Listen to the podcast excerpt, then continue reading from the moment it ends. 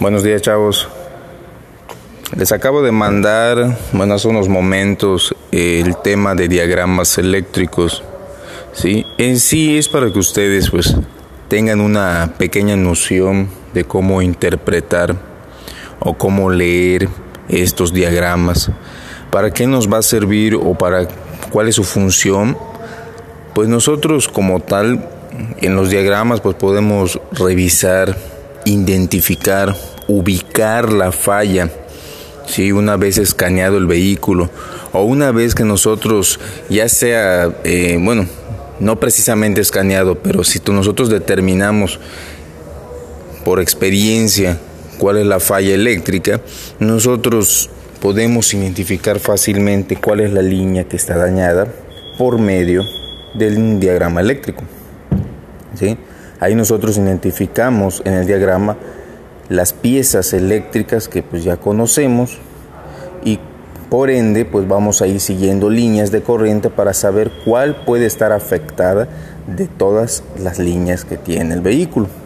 ¿Sí? Recuerden que en un vehículo las líneas de corriente son variadas, son muchas y no es muy sencillo identificar cuál de ellas es la que tiene pues el daño, ¿sí? la corrosión o en dado caso pues la que ¿sí?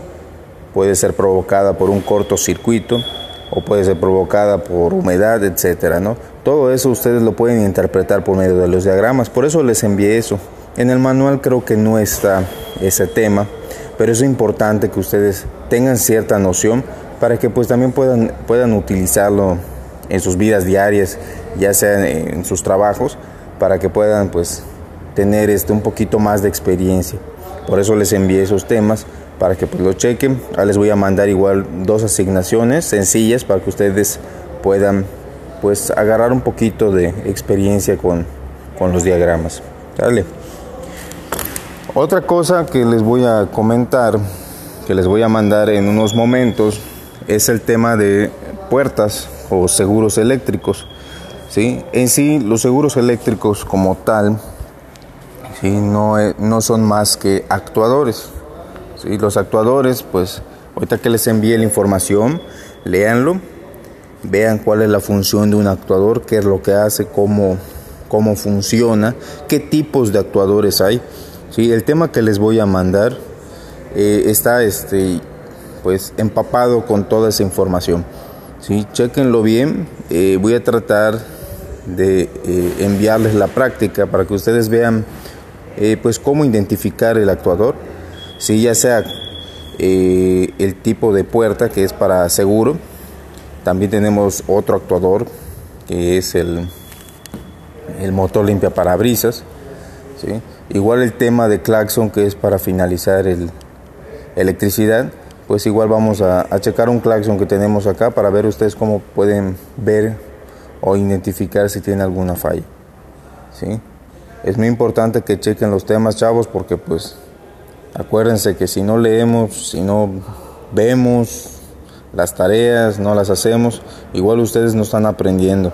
¿sí? Traten de eh, pues leer, traten de hacerlo.